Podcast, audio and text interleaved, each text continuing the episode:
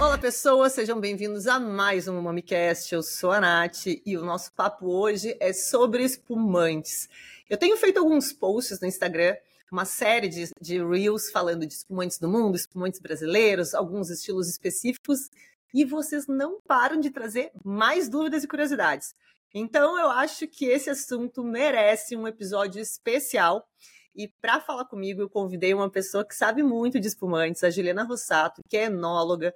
Ela é executiva da DO Altos de Pinto Bandeira, que é a nossa única DO do Brasil, exclusiva para espumantes, e é mestranda em viticultura e enologia com enfoque em sustentabilidade dentro de indicações geográficas. Então é uma pessoa que sabe pra caramba, minha gente, e a gente vai enchê-la de perguntas aqui sobre os espumantes do Brasil. O nosso papo hoje é sobre os espumantes do Brasil. Julie, seja muito bem-vinda ao MamiCast. Oi, pessoal, tudo bem? Uh, Nath, tem que agradecer, né? Não é de hoje que a gente já vem conversando. Uh, foi um prazer quando tu me chamou. A gente conseguiu, né? Juntou as agendas, enfim, deu tudo certo. Bora lá, vamos conversar. Já tô aqui, ó. Taça na já mão. Já tá bebendo espumante, né? Eu, eu não. Ainda não? Tô na água, tô na água. Quem sabe, sabe por quê? Próxima? Hum. Não, eu vou te dizer por que eu tô na água. Porque eu vou gravar mais um episódio depois de você com o seu Jordano Tarso, que inclusive é seu amigo.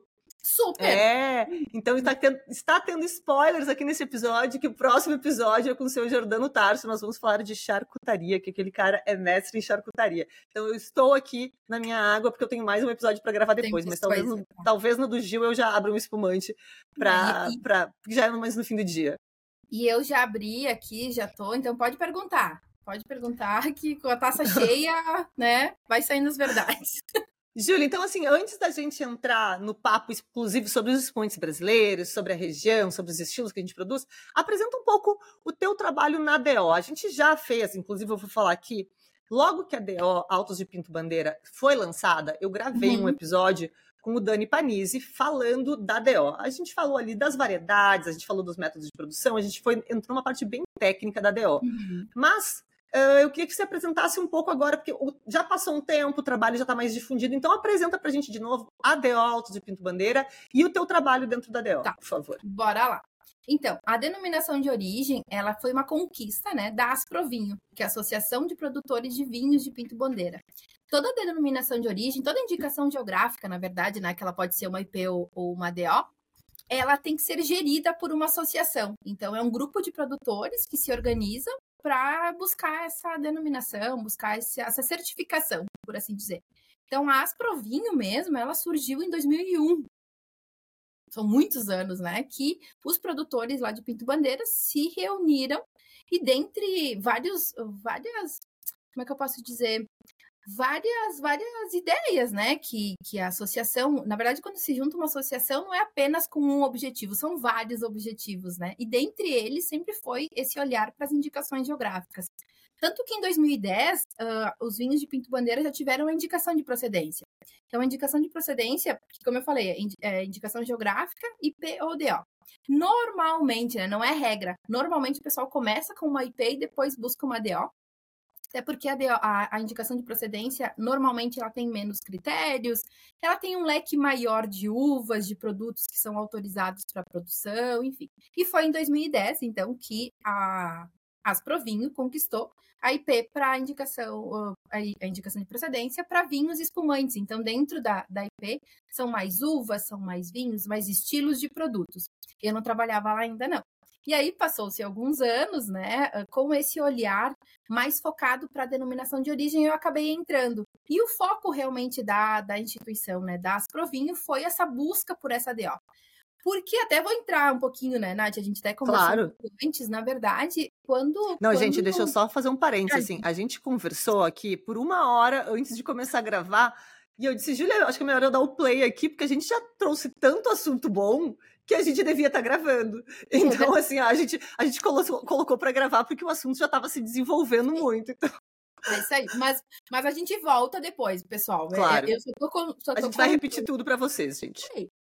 Mas bora lá. Então, a ideia da, da indicação geográfica, ela vem muito para trazer uma chancela mesmo, né? De algo que já acontece.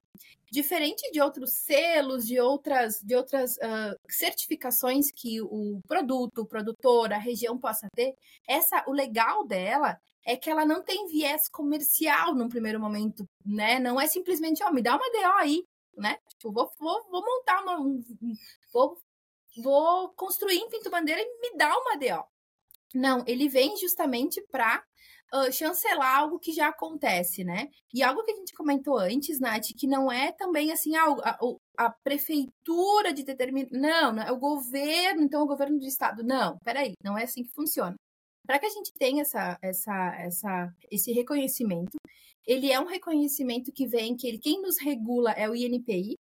Então, existe, tem que existir uma, uma, uma associação que gerencie, né? E outro detalhe que é interessante comentar, Nath, que embora a Asprovinho gerencie a Autos de Pinto Bandeira, ela não é nossa. Ela não é da Asprovinho, sabia que legal disso? Ela é, na verdade, ela é individual. da comunidade, do terroir. Isso é muito legal. Porque pode, claro, não é o caso, não será. Porque defende nenhum... todos os interesses, não somente Exatamente. Isso é muito legal comentar. Claro, precisa ter sim uma, uma associação que a gerencie, que é aí que entra o meu trabalho, né? Então tem todos os aspectos. Eh, pensando antes, até os motivos que me levaram a entrar né, na associação, vai fazer sete anos já que eu estou na associação, e que foi justamente essa, essa, finaleira, assim, de juntar documentação, de realmente, pô, porque é muito fácil eu chegar e falar, olha, meu espumante é, é legal, meu espumante é bom, mas e aí, né? Como é que a gente Cadê vai a garantia? Isso, então existem todos os critérios de, de clima, antes ainda, né? De, de território. Então, existe uma demarcação no território que não é feita por nós.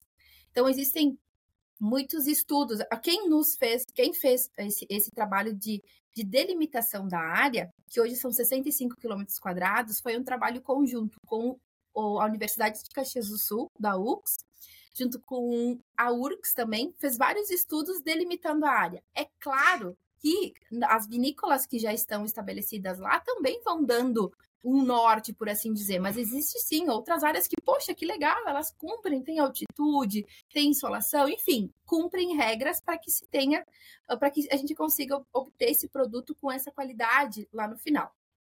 Bueno, então, parte de solo, a parte de, de, delimitação de área, até as próprias três variedades que são permitidas, já, já, já contando um pouco do produto, né? A gente tem a denominação de origem para o produto pronto, para o espumante, método tradicional, 12 meses de maturação, mas são só três uvas que são autorizadas, né? Os espumantes, eles precisam ser elaborados com essas três uvas. Pinot, Chardonnay e Riesling, um pouquinho de Riesling, né? Não vou ter um 100% Riesling.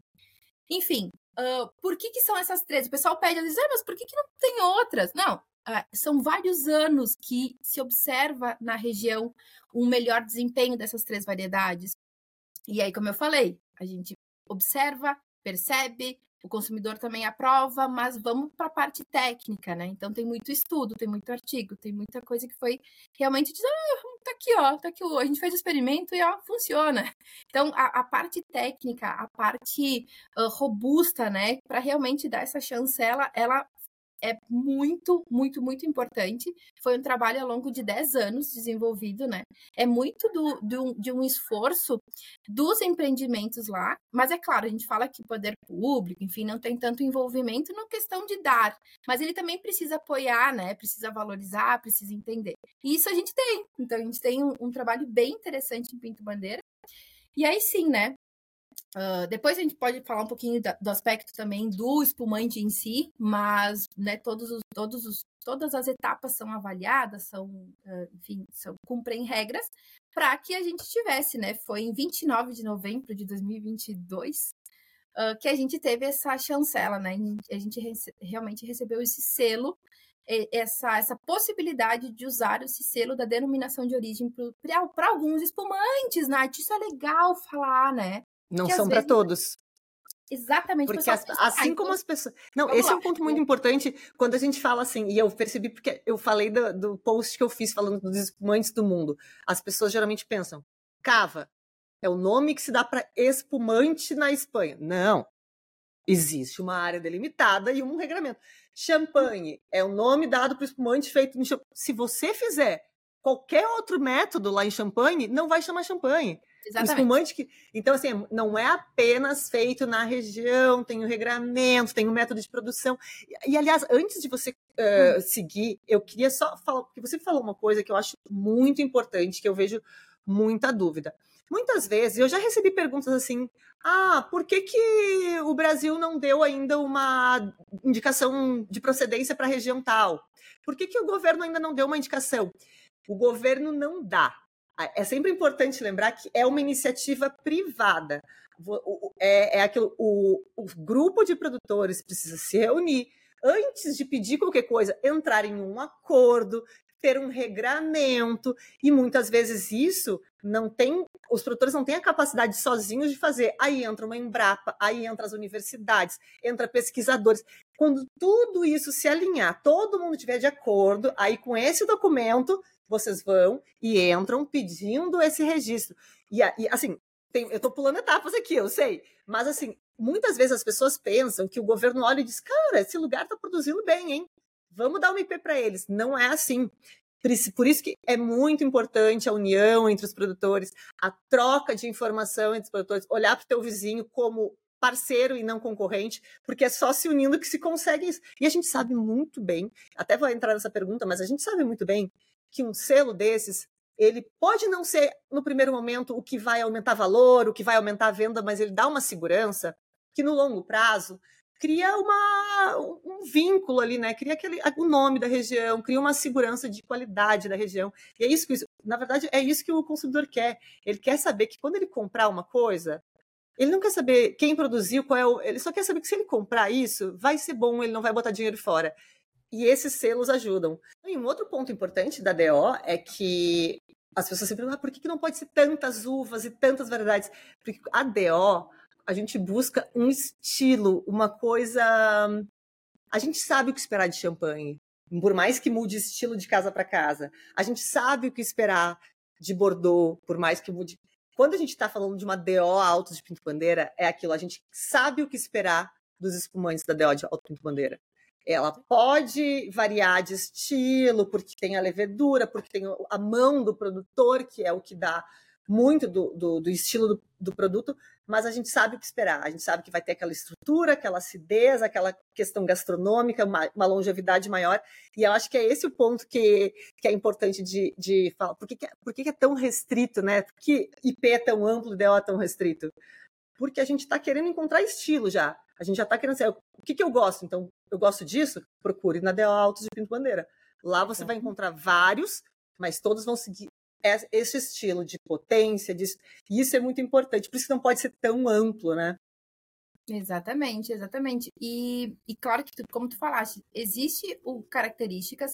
Até é interessante falar, eu estava falando da parte de certificação, né? A gente tem, então, documentos que comprovam que aquela área é a melhor, né? É a preferencial, por assim dizer, dentro de. Porque não é só pinto bandeira, né? Interessante comentar que pega um pouquinho de farroupilha, pega um pouquinho de bento, justamente por isso, porque a, a DO não sabe que terminou um município e começou outro, então pega sim um pouquinho, mas preferencialmente é sim em pinto bandeira.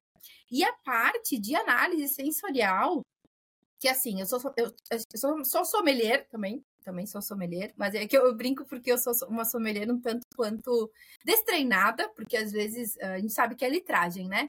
É importante se manter e acaba que eu bebo muito espumante de óxido. Não, e a análise que você faz, você faz uma análise do ponto de vista de enólogo e a gente sabe que é diferente do ponto de vista de sommelier, porque o enólogo vai lá e ele quer achar defeito, ele quer achar problema, é isso. E o sommelier tá ali querendo achar vender ali, né? Querendo achar é aquelas coisas que vão atrás. É então são duas análises diferentes. Você tem que desligar um modo para ligar o outro. É, para o outro. Mas vamos lá. Dentro do, dos critérios, né, que a vinícola precisa cumprir para que ela ganhe o selo lá no final, existe também existe também a degustação, a degustação de avaliação e ela pode sim ou não reprovar, né? Ela pode reprovar um produto. Pode ser que a vinícola cumpra todos os requisitos. Ela tem o vinhedo plantado na área. Ah, outro detalhe. O produto, o espumante, ele precisa ser elaborado dentro da área. De, não é só as uvas. As uvas não saem dali. O, o, não vinho... adianta comprar uva dali e vinificar em outro lugar. Tem que comp... A uva tem que ser dali. Opa, perdi é. meu fone de ouvido. A uva é dali, gente... vinifica ali, processa tudo ali. Exatamente. A gente sabe que como como ideal, como mundo ideal, seria que cada vinícola tivesse a sua vinícola mesmo, né? A sua estrutura. O que é muito legal, Nath, se a gente for pensar em fomentar a região, né? É, é, construir lá, é realmente ter mais empregos, enfim, a gente vai entrar nessa, nesse papo de sustentabilidade que é muito, muito legal, mas é importante que seja lá. A gente tem, então, hoje, que usam o selo, são quatro vinícolas, né? Tem uma delas tem um, uma estação, tem, tem vinhedos, enfim, mas não tem vinícola, estrutura, mas aí acaba vinificando no vizinho. E tudo bem, dentro das regras, mas a gente sempre dá uma cutucada querendo que a essa vinícola também construa, né? Justamente por isso, para se estabelecer e valorizar o, o local. Então, não é regra que a vinícola precisa ter a vinícola. Mas, enfim, né? A gente acho que é interessante para a região como um todo. Um, e voltando agora, eu, eu, vou me perdendo e vou voltando, mas vamos Não, lá. Ainda bem, porque eu sou assim também.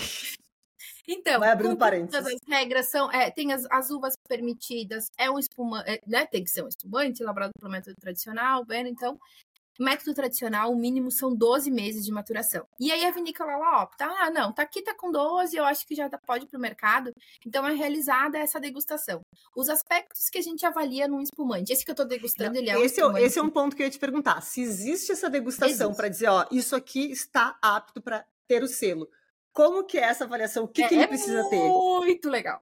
É muito. Vai. Nath, uma hora eu te convido. Você que... Me convida assim, pra participar. Olha, mesmo que não participe, eu posso ficar só filmando e assistindo. É, é aí que tá. O pessoal às vezes me pede, até o próprio pessoal do Instituto Federal, que eu curso o meu mestrado no Instituto Federal, com muito orgulho, uh, me fala, tipo, ai, Ju, me chama como ouvinte, eu fico lá no cantinho. E realmente é uma aula. Porque pensa, o pessoal que faz parte do conselho regulador, porque existe, aí tá, existe a diretoria da associação e existe o conselho regulador.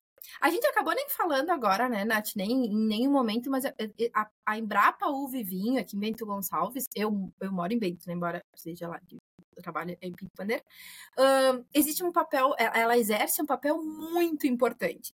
E alguns membros do nosso conselho regulador são da Embrapa Vivinho. Então, a gente tem membros de dentro da associação, de, da BE, que é a Associação Brasileira de Enologia, e tem, e tem pessoas de fora que também fazem parte do conselho regulador, que participam dessa degustação, e essas degustações são totalmente às cegas. Assim, não tem. É, eu brinco, e eu sou eu que organizo, tá, Nath? Sou eu que organizo, eu coleto as amostras, as amostras elas são todas coletadas, documentadas, enfim, a gente tem um código para elas para que realmente seja. Mas é incrível porque é igual com o filho, né? É, é Você muito sabe legal. quem é quem ali. Eu vejo o Maciel da Dom Giovanni, quando a gente degusta, totalmente às cegas. E aí ele tá aqui degustando, ele só me olha e eu fico. Que não tem, né? Isso, Vocês reconhecem os vinhos. Reconhecem porque acaba que isso que é legal. Isso que é legal. Existe uma identidade da denominação de origem Altos de Pinto Bandeira, mas isso não quer dizer que as vinícolas percam a sua própria identidade. Não, bem pelo contrário. A gente tem traços, traços mais marcantes em, em uma, diferentes em outras. Por exemplo, a gente tem uma das vinícolas que tem um espumante extra brute com o selo da DO.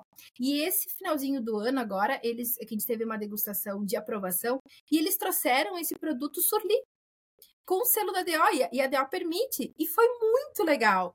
Porque aí que tá, tem o olhar também do mercado, né? Se o mercado tá pedindo um espumante surli, a DO permite, por que não? Então é o mesmo produto, e aí também entra para aquela questão de, de complexidade e tudo mais. Mas voltando, os aspectos visual, olfativo e gustativo Existe sim, dentro de todas as, as normas né, da, da denominação de origem, sim, eles precisam cumprir alguns aspectos.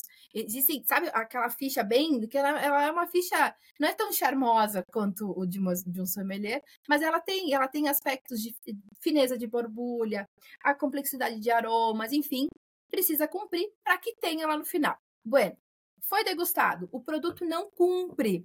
Dentro do, dentro do, do conselho regulador, a gente fala muito de tipicidade de produto.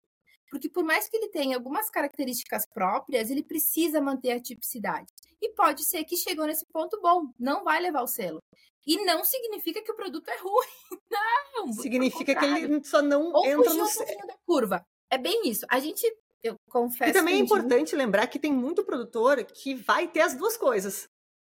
Não é que isso não depende de produtor. Tem produtor que vai ter um produto super clássico dentro do selo e vai ter aquele seu produto que é muito bom também, feito com a mesma qualidade, mas não tem o selo porque não segue o regramento ou porque não segue o perfil.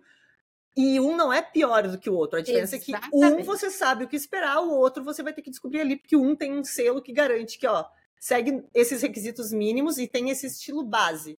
A partir Exatamente. daí é a mão do produtor. A Isso é gente é não legal. teve, né? E eu comento contigo, porque estamos só, só nós duas, né? Ninguém tá ouvindo. uh, que a gente não teve nenhuma reprovação, né? Também é, é muito recente a nossa DO. Mas é, é assim, é real. Nath, sério, eu vou te convidar. É muito legal ver as degustações, porque pensa, pega grandes enólogos, né? Enólogos que estão no mercado há muitos anos, que trabalham, que conhecem o terroir. Então, é uma aula. E, e, e essas degustações mesmo, porque ela, ela, como eu falei, ela, eles preenchem duas fichas de, de análise, né? Eles preenchem duas fichas de análise e eles dão uma pontuação, né? A gente tem, enfim, a gente tem uma pontuação da, que eles cumprem com essa, com essa ficha, aonde ele fala, eu recomendo ou eu não recomendo, e ele assina. O Conselho Regulador assina, dizendo, ó. Então, assim, é muito tranquilo. Eu falo agora pro consumidor. Cara, tu viu o selo da DO? Compra, velho. Na dúvida. Hum, hum. Vai. Vai porque já passou por tanto, tanto, tem tanto olhar ali para que tu tenha um produto de qualidade. Que aí tem outro detalhe, né? Bajo, não gostei. Que pena, né? Mas aí é uma, questão, é uma questão de gosto pessoal e não uma questão de qualidade, que é a diferença. Exatamente. O vinho, o vinho é bom, quando a gente fala de bom, excelente, bom, muito bom, excelente, a gente está falando de avaliação técnica. Quando a pessoa. E este vinho com o selo tem, com certeza, passa por todos os crivos técnicos. Agora, estilo pessoal, sim, você pode ser que não tenha gostado, pode ser que o produtor tenha deixado esse point muito mais de 12 meses e aí você não gosta uhum. de tanta nota uhum. autolítica, que eu prefiro geralmente mais frescos também, uhum. mas é uma questão pessoal, é diferente de, de, dizer não é bom, é ruim, é, não é qualidade, é pessoal é. mesmo. É pessoal mesmo, pessoal mesmo. Nath, você tava falando. Hum, pode eu, ir? Não, eu ia comentar que já que eu falei tanto do selo, eu tô bebendo um espumante de uma vinícola X, mas eu posso mostrar o selinho pro pessoal quando claro. for Porque tá, beleza. Então vamos ainda seguindo as regras, né? Meu Deus, é tanta coisa que tem que seguir. É isso mesmo. É, é assim mesmo, gente. E é... Vai fazer vinho, gente. Falo... Vocês, acham que é, vocês acham que é simples? não é, não. Eu falo assim, eu falo, uh, o pessoal às vezes fala, mas que legal que é falar contigo. Sim, é, cara, é, é comigo, é eu que recebo o e-mail da vinícola fazendo a solicitação. Porque chega para mim, todas as. A gente precisa realmente ver se está cumprindo. Bueno, passou, feito isso, foi aprovado, vai para o rótulo. Então, são duas regras que a vinícola precisa cumprir para aquele determinado produto. Na frente do rótulo precisa estar escrito DO Autos de Pinto Bandeira. E aí, cada vinícola usa do jeito que quiser. Porque tem a galera do, do designer, né? Ia querer matar a gente se a gente fosse. Não deixasse, tinha que tivesse. É, pode usar quiser. como quiser. É, e no contrarótulo é literalmente um selo. Um selo impresso no contrarótulo da própria vinícola. Que isso é outro detalhe legal comentar, Nath, porque em outras regiões, até na nossa IP mesmo, é um selinho que é colocado. E isso dificulta lá. Pensa na linha de engarrafamento, na linha de rotulagem, né? O pessoal dizia, poxa, mas ter, a gente vai ter que comprar mais uma máquina para botar esse selinho né? Porque colocar na mão, enfim, até é o que o pessoal fazia, né? Na, faz ainda na, na IP. E aí a gente conseguiu, porque aí que tá, é muita reunião com o Embrapa, com o INPI, a gente conseguiu com que cada vinícola faça a sua impressão no seu, no seu do selinho. Então, é o selinho, ele tem uma sequência de letras e números que é disponibilizado pela associação. Ou seja, quando a vinícola fala, ah, não existe, cada garrafa é única, e o, Chardonnay, o, o Champenoise tem isso, né? O método tradicional tem isso. A gente tem isso de que cada garrafa é única. Porque a segunda fermentação aconteceu toda ali, enfim. E, e, e mais real ainda, e trazendo isso com o seguinte, eu vou pegar para mostrar para vocês, aonde a gente tem aqui o, o selinho da DO. Uhum. Vê que é o selinho, tem letras e os, os numerozinhos. Literalmente. Então, na frente vai estar tá DO de Pinto Bandeira e atrás esse selinho. E é uma sequência, não, não vão existir duas garrafas com mesma numeração. Vocês conseguem fazer rastreabilidade de garrafa através desse, desse código. Total, total. Isso e é aí, genial. E... Eu, eu comecei, eu vi isso pela primeira vez no Uruguai, Uruguai, mas aí é uma questão do, do país mesmo, né? Como é um país pequeno hum. também facilita, mas eles têm o selo e um código, o QR Code, para hum. rastreabilizar cada, cada uma das garrafas. Chegaremos não, lá. Isso eu ia perguntar, se já dá para rastrear pelo número rapidinho, já tem Ai, QR Code, já chega não, Nath, ainda não. Sabe que ah, outra coisa que é, que é vocês já devem. Quem, quem, quem é entusiasta né, das DOs já tem um pouco mais de conhecimento, enfim, ou para quem né, tá, tá afim. A DO, quando a gente fala da indicação geográfica aqui no Brasil, não é só para vinho espumante, né? A gente tem belíssimos produtos, belíssimos. Muitos alimentos, gente, muitos alimentos. A gente tem carne com IP, a gente tem ah, ostra. Mel. Ali em Santa Catarina tem as ostras, tem mel, tem maçã com IP, queijos tudo. maravilhosos. Queijo. Os queijos, exatamente. Esse é um assunto muito legal de se descobrir, que não é exatamente para vinho, tem para tudo. Tava falando, inclusive, é, antes da gente começar a gravar, eu estava contando aqui para a Julie que eu tenho uma amiga uh, que durante a faculdade, eu fiz faculdade de Direito, né? E a gente, eu e essa minha amiga, a gente já não estava mais muito afim de, de Direito quando estava chegando no final do ano e chegou na hora de fazer o TCC e a gente inventou uns assuntos pouquíssimos jurídicos, assim. Eu, na época, trabalhava muito com música, com produção, então o meu TCC foi sobre plágio musical. E a minha amiga estava na gastronomia, fez um TCC sobre comidas com denominação de origem. Ela conseguiu meter comida num TCC de direito, assim. Tinha é degustação, é... Nath? Não, né? Tinha degustação. Não, para apresentar não, não tinha nada disso. Porque é, é, só trabalho de conclusão ainda, né? Acho que em níveis mais não, altos sim, talvez tá, tivesse. É Mas assim, eu achei genial que a gente conseguiu fazer umas coisas que não tinha nada a ver. E foi aí que eu, que eu, que eu descobri, não sei se eu descobri ou se eu parei para pensar dizendo, realmente, queijo X presunto Y, fruta tal, tem muito pimenta, alimento. Espírito Santo tem pimentas, assim, ó. E por que, que eu comentei disso dos outros produtos, né? Uh, a Serra da Canastra, dos queijos, eles têm um site que eu sou, sou, super fã, entusiasta do assunto e tal, e eles têm, eles têm como tu, tu entra no site, tu digita esse código, né, que no caso para nossa na garrafa, e aí cai num vídeo do produtor falando do produto. Não, eu quero. Calma, a gente vai chegar lá. A gente vai chegar lá. Genial. Porque a gente sabe Genial. que é muito, tem, tem, muita coisa ainda. Como eu falei, a nossa DO ela é super recente, né? Então, assim, uh, tem muito trabalho ainda que a gente vai, vai, vai fazer. A gente está colhendo os primeiros frutos, primeiros, por assim dizer, né? Mas os, uh, os primeiros resultados. Porque outra coisa que é legal falar, Nath, acho que a gente nem, nem comentou, é que quando a gente fala de indicação geográfica aqui no Brasil, a gente não está falando só de Brasil, né? É um olhar para o mundo. A gente coloca o espumante brasileiro com uma denominação de origem no mesmo patamar dos, dos champanhes, dos, sabe? É, para o olhar do mundo, né? A gente é, é um é um status, né? Não gosto muito dessa palavra, mas querendo ou não, que traz para o nosso produto. Então, como eu falei lá no começo, a, a denominação de origem, ela não é da, só da Asprovinho, né? Ela é da região como um todo. Poxa, que bacana tu teres um terroir que carrega tudo isso.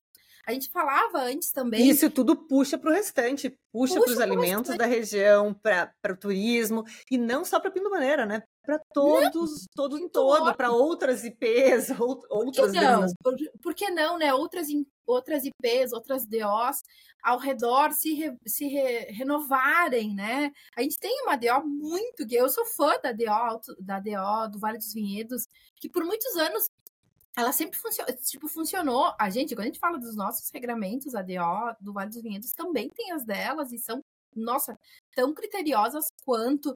Tem grandes empresas por trás, também muito entusiastas para fazer ela acontecer.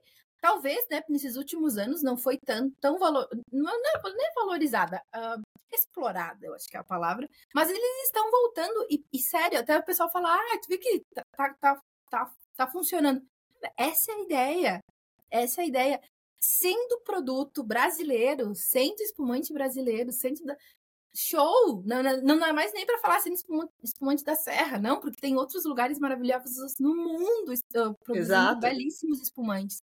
Então, e poxa, uma pessoa e quando uma pessoa se apaixona por espumantes, ela vai consumir o teu, obviamente ela não vai consumir só do, do da DO Alto de Pinto Bandeira, ela vai consumir todos, mas o fato de, de ela criar um hábito de consumo faz com que ela volte de novo, mesmo que hoje ela esteja bebendo de uma outra DO ou de um outro país, ela acaba voltando para aquilo. então, assim, o, que a, o objetivo é crescer consumo, crescer mercado é primeiro. É Depois a gente compete para ver Vamos consumir de onde? Primeiro a gente tem que crescer mercado.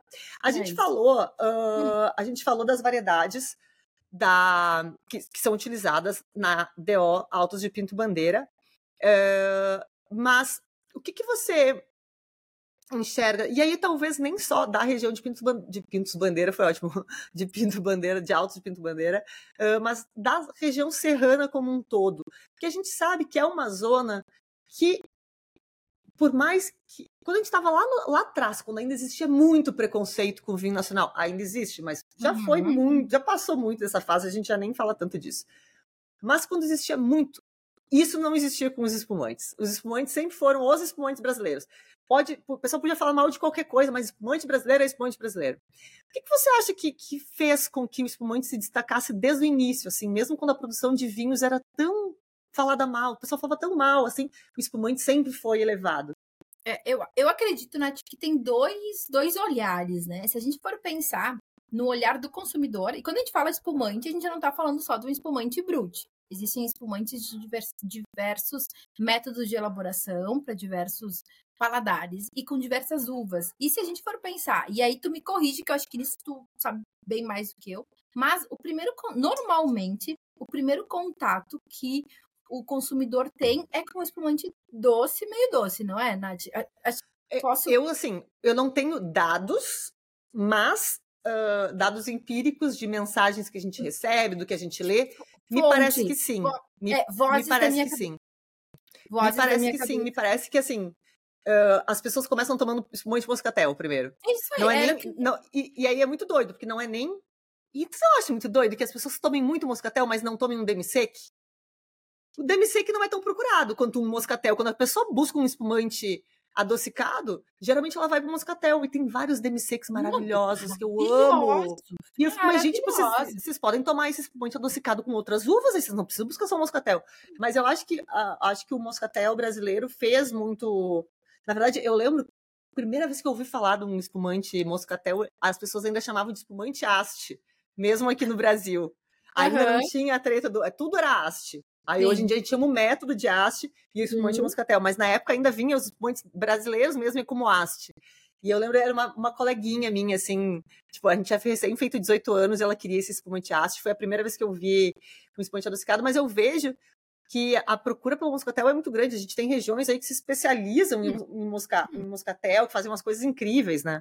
existe uma indicação de procedência, né? De farroupilha. Farroupilha. É maravilhoso. Então, vamos lá, respondendo a tua pergunta, eu acho que tem o paladar do brasileiro de que busca por algo doce.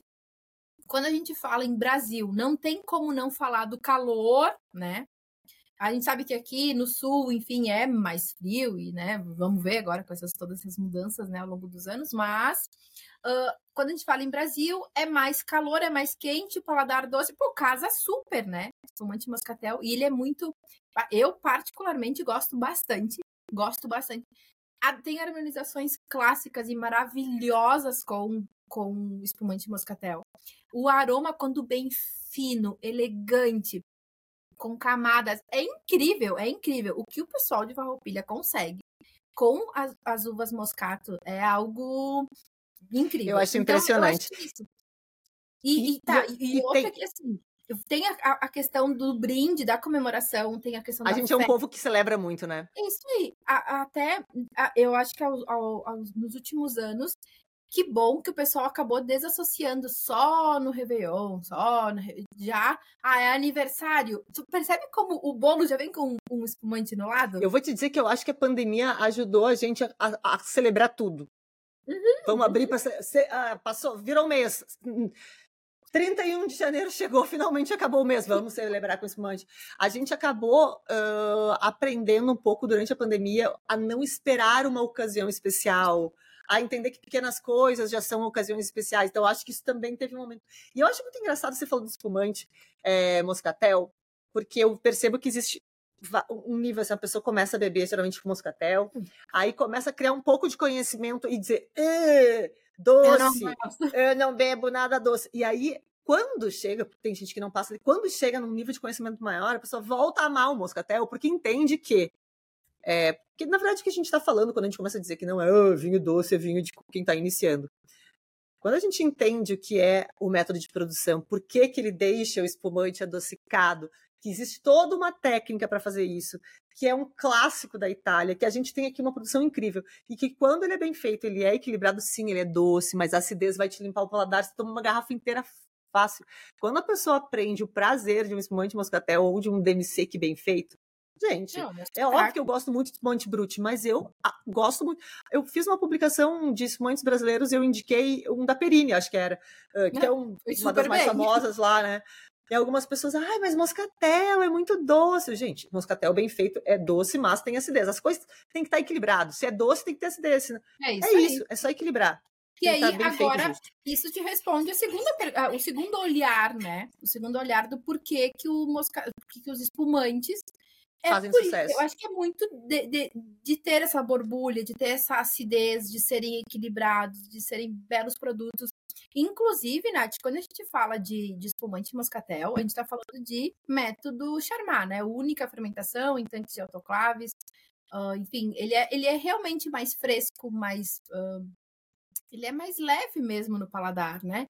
E também na parte de, de, de, se a gente for pensar nas uvas, né? As uvas para maturação das uvas, a gente sabe que nós estamos no momento em plena safra, né? Não sei quando você vai estar escutando, vindo isso, mas nós vai escutar essa semana já. É isso aí. Então nós estamos em plena safra da uva e a, a gente sabe que o nosso clima é né? O clima, enfim, ele, ele interfere bastante, mas a gente depende muito, né, do clima.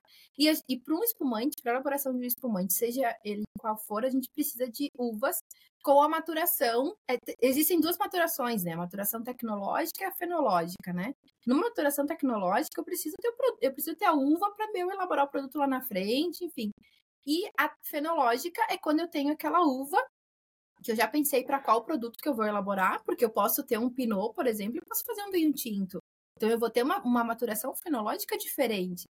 Aí, ah, não, eu vou pegar esse pinot, eu vou realmente elaborar um espumante. Então, poxa, a minha maturação fenológica é diferente, é mais acidez, eu mantenho frescor para que pensa. Se for um método tradicional, tenho duas fermentações, né, Nath? Eu tenho uma fermentação no tanque normal, depois eu tenho outra fermentação dentro da garrafa, mínimo de 12 meses de garrafa. Poxa, eu, e ainda eu chego no final com essa com esse frescor. Então, tem que ter esse olhar. E a gente consegue, né? Na nossa região a gente consegue a gente consegue produzir uvas que a gente consegue uh, equilibrar a questão da, da maturação fenológica e tecnológica. E aí o resultado é o que a gente tem percebido, né? Belíssimos instrumentos.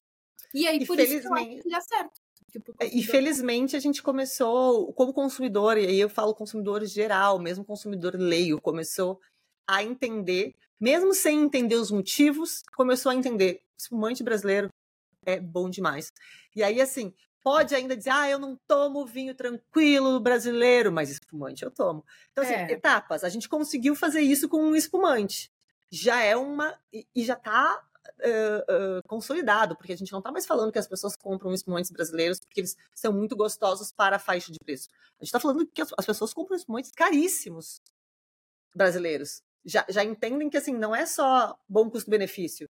Vale a pena investir porque a qualidade é alta e eu estou pagando às vezes mais caro do que um espumante importado. Mas, na maioria das vezes, inclusive, já, a gente já passou da fase do consumir apenas para admirar mesmo o espumante brasileiro e investir nele. Isso é muito legal. E assim, é uma tendência que a gente gostaria de ver muito passando para outros estilos também. Mas é, não adianta, a gente está falando de passo de formiguinhas, a gente está falando agora de Sim. uma DO super recente, de uma região super recente, quando a gente vai comparar com o mundo inteiro, e passando por muitas mudanças climáticas, né, também, que hoje o que a gente tem no regramento de vocês é uma coisa, vai saber se daqui a 50 anos já não vai ter que mudar, se a gente está vendo Bordeaux, incluindo uva, Turiga Nacional. Exatamente. Então, assim, tudo isso muda. É, e aí, falando sobre, sobre a região como um todo, e o Brasil, o Brasil como um todo, né? É, você tem visto inovações tecnológicas entrando para aumentar a qualidade, porque a gente sempre fala de qualidade e a gente muitas pessoas pensam que a qualidade está no equipamento caríssimo da vinícola, a qualidade está na, na, garrafa bem feita, mas a qualidade de fato tá, começa na uva sadia. Uma uva sadia, porque você não vai fazer milagre com uma uva ruim, você vai. Então, assim, começa com uma uva sadia. É. E aí, para isso, enfrentando tanto mudança climática, tanta coisa, a gente sabe que é uma região com um clima ótimo para fazer espumantes, mas isso não quer dizer que o clima é ótimo. É aquela maluquice. Um dia está super quente, no outro dia chove muito, aí tem granizo, é uma loucura para o produtor. É isso aí. Que tipo de inovação a gente tá, pode ver na região ou no Brasil como um todo para tentar aumentar a qualidade dos nossos espumantes, começando pelas uvas, por exemplo? É, e, e, tem que começar pelas uvas, né? O diferente de uma indicação geográfica é que a, a matéria-prima é insubstituível, né? Não tem. Eu não posso, porque ah, teve quebra de safra, enfim, vou comprar do, da, da, da região vizinha. Não, não dá. Então a matéria-prima é insubstituível. Então existe sim um olhar muito atento para a matéria-prima, né? Para as nossas uvas. Acho que eu posso citar, dentre a, as, as que a gente tem percebido, que a gente tem olhado, é sim esse olhar mais. Sempre teve um olhar muito criterioso, né, para as uvas. A gente tem um produtor que hoje se enquadra na, na denominação de origem, que nessa última safra, nesse último ano, adquiriu um sistema de. Até a gente falou e agora me esqueci, tá, de canhão de dispersão de. A gente falou e eu perdi. Tá na ponta da língua. Que é, é, um é para evitar dispersão de granizo. Granizo, para dissolver as nuvens que poderiam ser de granizo. Exatamente. Eu ainda estou aprendendo, confesso, né? Porque é, é, super novo. Eu estive lá dois, três dias atrás, nessa segunda, e eu só escutava.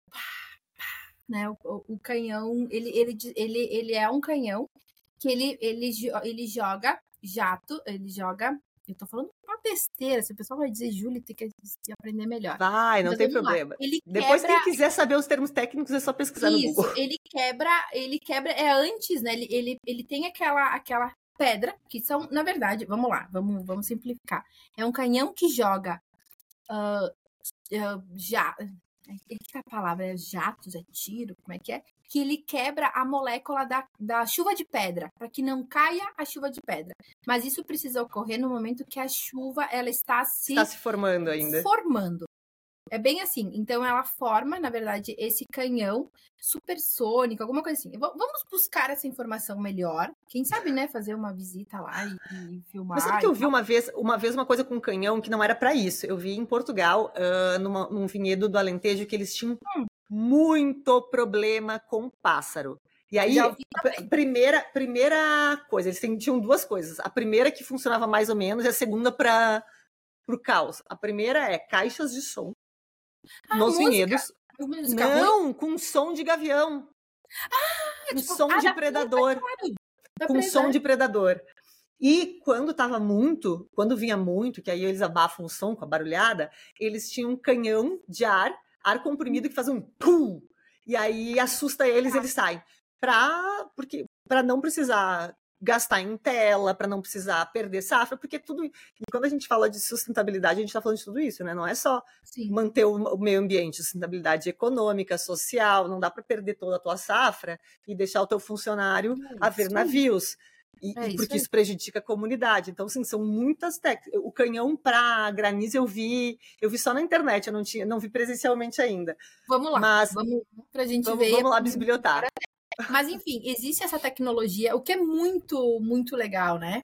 Existe também, um, tem jatos, uh, tem uma tecnologia de uma vinícola que são jatos de ar, é a TPC, é a Thermal... Thermal Pest Control. Isso, também. Então, são algumas. O que, o, que, que, é, o que, que é legal, né? A gente fala de cada uma delas, mas o que, que é legal? São tecnologias, uh, são alternativas, né? Inovações que se vê para que a gente possa ter a matéria-prima.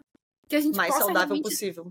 Estar cumprindo as regras da denominação de origem, porque a primeira delas é justamente essas uvas dessa região, né? Uh, enfim, eu acho que, que, posso citar essas duas, mas também tem, uh, agora não, não tanto de uma tecnologia específica, né? Mas existe também dentro da denominação de origem de uma das quatro vinícolas que tem DO, a gente tem cinco hoje associadas, uma delas usa só IP, as outras, as outras quatro que usam a DO.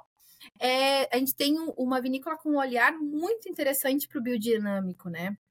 Para os tratos Pras culturais, é, para as práticas né, de biodinâmico. Não é uma vinícola 100% biodinâmica, mas que tem esse olhar, poxa, isso é muito legal, é muito legal, até porque a gente entende também das questões climáticas, das dificuldades que a gente tem, né, para realmente ter essa, essa produção dessa uva. Mas que bom a gente ter uma vinícola, e não é de agora, né, Nath? Fazem anos. Faz bastante já. tempo. Eu já tive uma conversa com esse produtor sobre isso. E eu perguntei: você, é uma vinícola biodinâmica? Ele disse: não. Nós somos uma vinícola e sempre que a gente pode, a gente usa o trato biodinâmico, porque a gente considera que ele é mais saudável. Porém, num momento de crise, tá caindo, vai mofar, vai perder essa fronteira, a gente faz as aplicações uh, que na prática biodinâmica não são permitidas. Uh, pontuais só para não perder aquilo, porque perder uma safra significa perder funcionários que vão perder é, renda, que vão e a comunidade inteira e a gente e isso a gente eu tenho batido nessa tecla também o tempo inteiro, que a gente fala muito em sustentabilidade, a sustentabilidade ela precisa ser social e para ser social ela também precisa ser financeira. Então, ela tem que ser razoável. A gente, infelizmente, a Serra Gaúcha não tem um clima 100% favorável para uma viticultura facilmente biodinâmica ou facilmente orgânica. A gente tem um clima úmido. Então, assim, o produtor que faz esse cultivo no Rio Grande do Sul, na Serra Gaúcha, ele é um grande herói, porque não é fácil, se perde muita coisa. Então, e eu conversei sobre ele, disse, ó, eu não sou, não tenho uh, a pretensão de me certificar como biodinâmico, mas eu entendo que as práticas são muito saudáveis e que melhoram o meu vinhedo. Então, enquanto eu puder, eu vou utilizar. Quando eu estiver perigando perder uma safra assim, ó, que vai me causar um prejuízo, que eu vou perder funcionário, eu aplico. E é aquela coisa da, da, da razonabilidade, né? Razoabilidade. É fazer o que está ao teu alcance, tentando sempre trazer essa questão mais ecológica, mas entendendo que nem sempre vai ser 100% possível, é fazer o melhor possível com o que se tem. Eu acho isso é muito legal. E a Thermal Pest Control eu vi, eu vi ela funcionando uma vez, é muito legal, é uma máquina que solta vapor, vapor muito quente, e ele, sem precisar jogar defensivo químico nas plantas, ela consegue matar as pestes só com esse vapor quente que sempre prejudica a planta. Achei genial, achei genial. Inclusive, e... o hum. pessoal hum. também usou aquelas, são tambores de calor, né, para dispersar o calor pra, por causa da geada. Das Saiu geadas. Até, enfim, várias Exato. matérias, enfim. E, e, e, e até conversando, sabe que eu né, enfim, converso muito com os enólogos, né, e, e o, o, enólogo lá, chefe, fazem muitos anos que ele trabalha lá, ele me disse, sim, mas eu não posso perder a uva, pô, que legal, sabe? Porque aí a gente tem um olhar de novas tecnologias. Ele falou, não, não, eu não posso, eu não posso, a gente não pode, a gente não tem como perder essa uva. E se é uma alternativa, porque isso também é muito do olhar atento às regiões do mundo, né? Porque se a gente for pensar em viticultura nacional, a gente está engatinhando, são pouquíssimos anos que se fazem vinhos no Brasil. Então, por que não, né? Olhar para as grandes regiões vitivinícolas e, poxa, lá naquela galera tá fazendo, tá dando certo. Vou fazer também. Eu acho que é, é saudável, é natural é, e é, é, precisa ser assim, né? Porque a gente vai aprendendo junto, vai construindo juntos para entregar o melhor para o consumidor final, né? Exatamente. E essa. Uh, a gente estava falando então sobre essas práticas, é, a gente vai né? se perdendo e vai voltando. Não, não, eu, eu me perco muito mais, você está me, me, ajudando. É, mas voltando a essa questão das práticas, né? Essas práticas de tentar transformar o vinhedo cada vez mais saudável, elas também esbarram em muitos obstáculos. A gente está passando por aquecimento global, esse, esse granizo que aparece com mais frequência do que aparecia. Aí uh, tem frio na época que era para estar calor, calor na época que era para estar frio, tá tudo meio maluco. O que, que você enxerga hoje que os produtores de espumante da região estão enfrentando mais? Assim, qual, qual, é o maior obstáculo que está acontecendo hoje, nesse momento? Se a gente for pensar nessa safra, realmente foi as intempéries, o granizo, né? A gente granizo teve, teve muito nessa granizo, safra? O granizo se perdeu muito, uma, uma, a gente estima uma perca de 20% a 30%. E aí Nossa, até bastante. eu estive conversando com outro com uma outra cooperativa que faz parte da associação, que daí tem um olhar mais macro, né? É real, é real a perca por, por, por granizo. A chuva de pedra foi para acabar. Essa, essa Não, e, é, e, é, sempre importante lembrar para o público que, assim, quando a gente está falando de chuva de pedra, ela danifica. É, uh, o pessoal acha que não tem. Ela, ela, ela, pode acontecer em vários momentos, assim, ela pode acontecer uhum. Quando a uva está quase pronta e danificar o cacho, ela pode matar broto e ela não brotar, e ela pode, inclusive, ela pode... danificar a planta inteira. A planta, Dependendo da violência, ela pode danificar a planta inteira, e aí, assim, não espere safra no ano seguinte ainda, é, sabe? É, não é só essa. Gente... Do, do, isso aí. Do. Da próxima Sabe safra. Quando começa a chuva de pedra, né? A gente brinca assim, quando começa a chuva de pedra, se tu não vê o produtor com as mãos na cabeça, parado na frente do vinhedo, é porque ele não tá entendendo o que que tá acontecendo. Porque tá a chuva desligado. de pedra, ela é, ela é, bah, é, é, como tu falaste, ela quebra desde o brotinho lá no começo. A, todo, em todo momento. Tudo. E, e, tudo, tudo. E agora, pensa, a gente tá com a baga, né? A gente tá com, o cacho naquela última, né, aquele último brix, aquele, aquela última maturação da, dessa, dessa uva. E aí, essa, essa, pensa que eu tô com a baga aqui presa, né, no, no pecíolo, no, no, no cabinho, e aí ela vem e ela rompe. No momento que ela rompe, não tem como, né, ela já perde, e aí é, é ela fica aberta. E aí vem fungo, e aí vem tudo que vem depois. É isso aí, é, é, complicadíssimo, é complicadíssimo, porque é tudo muito rápido, né? E aí pensa, normalmente essas, essa, esse granizo é muito uma chuva de verão, então já tá quente. Então é o ambiente perfeito. Umidade, calor, o fungo vem, não tem como, né? Então a gente tem, a gente tem um mildio muito, muito, muito presente. Mas como tu falaste antes, a gente tem algumas tecnologias, o pessoal vem buscando inovações, vem buscando para ir contornando. Mas é, a agricultura é assim, né? A gente olha para o céu e fica esperando, mas também entende-se, eu acho que, que aí vem, vem, vem o diferencial. É a região entender que aquela região é boa naquele determinado produto, né? Que naquela determinada cultura. Então, poxa, Pinto Bandeira show de bola para as uvas, dessas, principalmente essas três uvas, para elaboração de espumante. E isso se vê ao longo dos anos, né? Então tem, tem que caminhar junto. É um olhar. Tem que, é, tem que caminhar e acompanhar né, a evolução desse produto. É, muito, é, muito, é todo dia, é todo dia. É todo dia. Não, e é engraçado, a gente está falando agora, a, a, essa DO saiu em 2022, né? A gente tem uhum. dois anos, não é nada ainda. E vai ter 20 anos de DO e a gente ainda não vai ter muita informação. Assim, a gente pensar, assim, ah, vamos avaliar a DO Vale dos Vinhedos. A DO Vale dos Vinhedos tem 12 anos. Nem tempo suficiente tem para a gente fazer uma grande análise de tudo que foi feito, de como foi o clima. É super pouco, por mais que pareça muito, quando a gente olha no macro, assim, é, é, é, é pouco, super pouco. É pouco é pouca, pouca mudança, pouco tempo de mudança climática para a gente observar, é pouco tempo de testar uma variedade nova, sabe? sabe então. Que, que até acho que é interessante comentar, e talvez nem muitos saibam disso, mas eu estudei muito sobre indicações geográficas e sobre as possibilidades, né? Então, por mais que hoje a gente tenha Uh, como é que eu posso dizer? Nós temos as regras estabelecidas, né? Pelo INPI, por quem nos, nos chancela, a gente tem um prazo, eu, se eu não me engano, são dois anos, mas eu acho que até mais. Mas, enfim, existe um período que, poxa, passou esse período, o Conselho Regulador aí sim, tem que ter toda uma documentação, toda a questão de, de, de motivos, né? E não motivos vozes da minha cabeça, né? motivos realmente para que a gente tenha algumas adequações. Porque nós falávamos, eu não sei se agora ou antes, porque eu já tô, a gente já tá, né, bebê? e tá falando há muito tempo. Isso, uh, mas, uh, poxa, uh, se entende que essas regras X e Y são as ideais. Mas, poxa, passou algum tempo e a gente percebeu que dá para mudar. Então, existe sim essa possibilidade. O que é muito legal. Porque a gente tem uma questão da, da, da questão do clima, né? Aquecimento global é algo que vai interferir, já tem, né? Já existem alguns estudos relacionados a indicações geográficas no mundo, inclusive no mundo do vinho principalmente, aonde poxa, opa, algumas coisas a gente vai precisar adaptar, a gente vai precisar se adequar para que seja sustentável, que a gente vai entrar no, no, tema do sustentável, né? Eu sou entusiasta do assunto, inclusive acho que tu falar. Eu posso entrar né, nesse papo? Entra, por favor. Meu, Já entra. eu tive a oportunidade de, de conseguir ingressar no mestrado de viticultura e enologia, e o meu foco é sustentabilidade em indicações geográficas, né? E eu estou muito feliz. Claro que é, é, é, muito gostoso porque eu já trabalho na área, já trabalho numa indicação geográfica, mas eu acabo tendo contato com outras indicações geográficas aqui da região e, e por que não do mundo, né?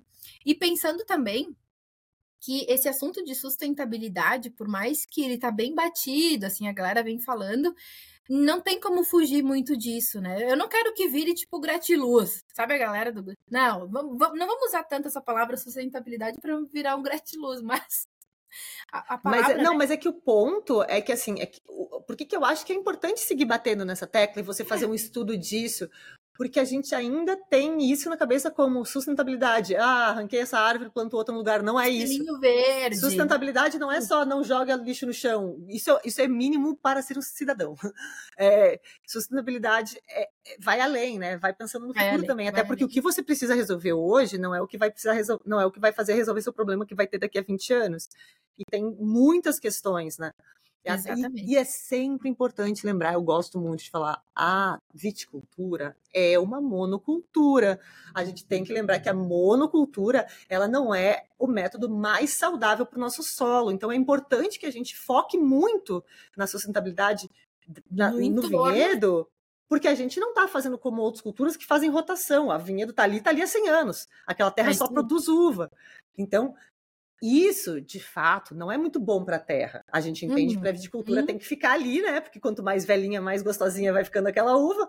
Mas é uma monocultura, então a gente precisa repor muitas coisas ali, porque aqui a gente está tá secando aquela terra.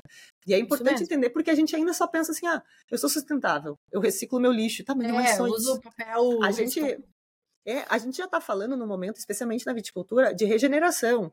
É assim, não é só não poluir, é regenerar. Isso aqui está fazendo, vamos plantar aqui, vamos regenerar é. essa nascente aqui. É, é, é, já fazer o processo inverso do que a gente já, do que vem destruindo há séculos. Então, assim, são muitas etapas. Então, muitas. por mais que a gente você pense assim, ah, eu vou bater nessa tecla de novo, tem que bater.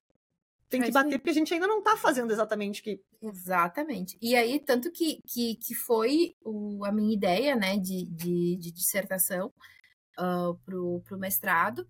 Então, na verdade, se a gente for uh, o meu, o meu olhar né, do, do mestrado é o que, que as, as, indicações geográficas aqui do Brasil, nesse primeiro momento, porque também não é um doutorado, galera, calma, não é ainda né, o doutorado, mas é qual que é o olhar? E dentro da DO Autos de Pinto Bandeira, nós temos sim, a gente tem muito pequeno, um pequeno parágrafo que fala sobre sobre um aspecto de sustentabilidade, né? E aí, um, a gente tem outras DOs sendo construídas, né? Uma galera aqui ao redor, muito interessante. Então, é esse o, o meu trabalho de, de, de mestrado vem para justamente olhar para essas novas, para que elas já, elas, na verdade, elas vão seguindo Uh, critérios de sustentabilidade já estabelecidos que a gente tem. Eu tenho como minha orientadora a, a professora Xana Sábado, que ela é do Instituto Federal, ela é incrível nesse assunto, aonde ela já estabeleceu alguns critérios, ela tem um, um, um, são critérios de sustentabilidade que inclusive chama Bacus, bem, bem legal, porque ele é focado né, nas, nas IGs do, do mundo do vinho, e aí a gente vai aplicando esse questionário entendendo uh, quais, quais, critérios, né, quais critérios podem ser aplicados, o que está funcionando, enfim, é muito legal, é muito legal, e eu estou muito feliz cursando e, e entendendo e lendo cada vez mais sobre isso, porque é o futuro, né? A gente tem percebido, é, é, existe esse olhar aqui no Brasil, mas muito fora também. De, precisa, né? Precisa ser falado sobre isso, precisa ser visto. Então, que bom a gente ter a, a denominação de origem, as indicações geográficas, com todo, com todo esse respaldo e também com esse olhar para a sustentabilidade, né? Então, bem, bem legal. Para fechar, que eu tô é, chegando porque... na última pergunta. Não, não, não, não, porque eu, eu, não, eu, agora eu vou querer gravar mais uma coisa com você, mas já é outro assunto que você falou no meio, já, te, já vou falar com o WhatsApp, com o WhatsApp com você assim que a gente desligar, porque eu já tenho uma outra ideia. Mas, para fechar hum. neste nosso assunto de espumantes, eu quero saber como é que você enxerga, ou a, a instituição como um todo, ou o grupo eh, de produtores do Rio Grande do Sul inteiro, enfim, a, o espumante está consolidado já no mercado nacional? Eu sei que ainda tem muito crescimento, porque a gente tem muito público para beber. Consolidado está. Pode beber mais? Pode aumentar o consumo? Pode, mas já é consolidado como produto de qualidade. Parte. A Exato. gente faz a nossa não, e isso é uma coisa que, assim, que mesmo o mais preconceituoso dos preconceituosos vai dizer, não, esse ponte brasileiro é bom, é bom, é bom, é gostoso. É. Então, isso, isso já está consolidado. Como é que está uh, para o mercado externo? Há uma vontade, porque a gente sabe que o espumante está no mercado externo, que tem um, um órgão que, que fala dos vinhos brasileiros fora do Brasil, mas eu queria entender do ponto de vista interno. Há uma busca dos produtores, das DOs, de, de realmente atingir mais o, mercado externo ou ainda estão assim, vamos focar bem aqui e, e o que, Sabe que, que se... existe, existe, existe um olhar. Como é que eu posso te falar? E sendo bem sincera do que eu, uhum. do que eu percebo dessas vinícolas, né? Existe sim um olhar, mas um olhar uh, se posicionando como denominação de origem, ou seja, não é a vinícola X que vai para o mercado. Que dentro dessas quatro principais, a gente tem uma vinícola que tem um, uma, um, já tem um, um, trabalho desenvolvido no, no exterior, bem interessante, mas tem um olhar de uma outra menor, né? Que, que já falou assim, olha, a gente tem, a gente tem essa busca, né? E, e, e quando a gente fala, é, a gente fala aqui no, na América do Sul mesmo, né? Num, num país próximo que tem uma gastronomia muito pulsante, muito interessante. E, e, eles pensam sim, né? Já se pensou, mas não, isso que foi legal. Ele trouxe para a associação para que, quem sabe, a gente fosse como de alto desenvolver isso. Então, sim. Porque tem mais existe... força, né? Com certeza, tem, tem mais, mais força. força. É muito mais interessante alguém se interessar por um espumante brasileiro se, chega, se ele chega e encontra quatro. Provei quatro. Nossa, quatro ótimos, é. quero saber o que mais tem. É isso aí, é isso aí. Provei um será que a região é boa ou este produtor dei sorte com ele, entendeu? Com certeza, é, a força coletiva a é muito tem, maior. A gente tem o nosso site, por exemplo, ele não era em, em espanhol e inglês. Então, acessem. Já deixa o site aí.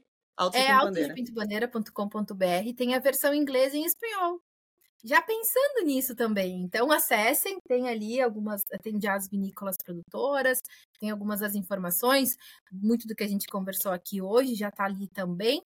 E é, e é esse olhar, eu acho que é interessante também uh, um olhar no primeiro momento. Vamos aqui para vamos aqui para os vizinhos, vamos, né? Vamos conversar entre nós porque é, é questão de, de, consolidar a marca, né? Porque aí a gente entra também no aspecto de marca alto de Pinto Bandeira, né?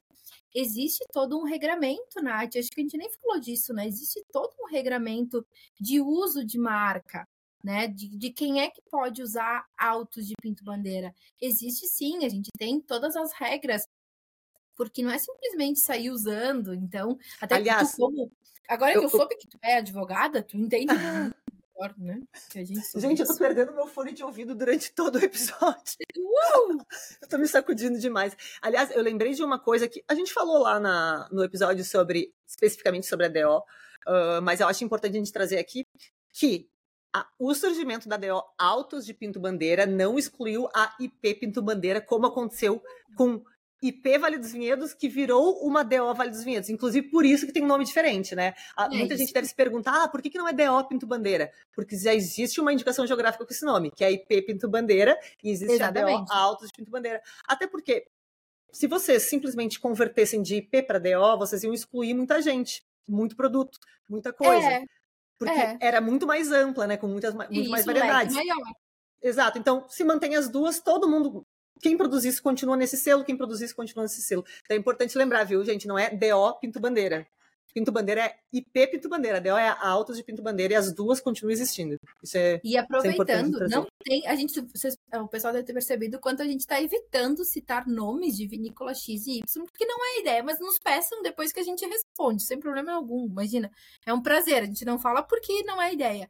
Mas existem, existe um produtor na, na em Pinto Bandeira que tem espumantes com DO altos de Pinto Bandeira, mas ele tem uh, o selo da indicação de procedência para um vinho tinto maravilhoso Cabernet Franc. E Exato. Aí, né?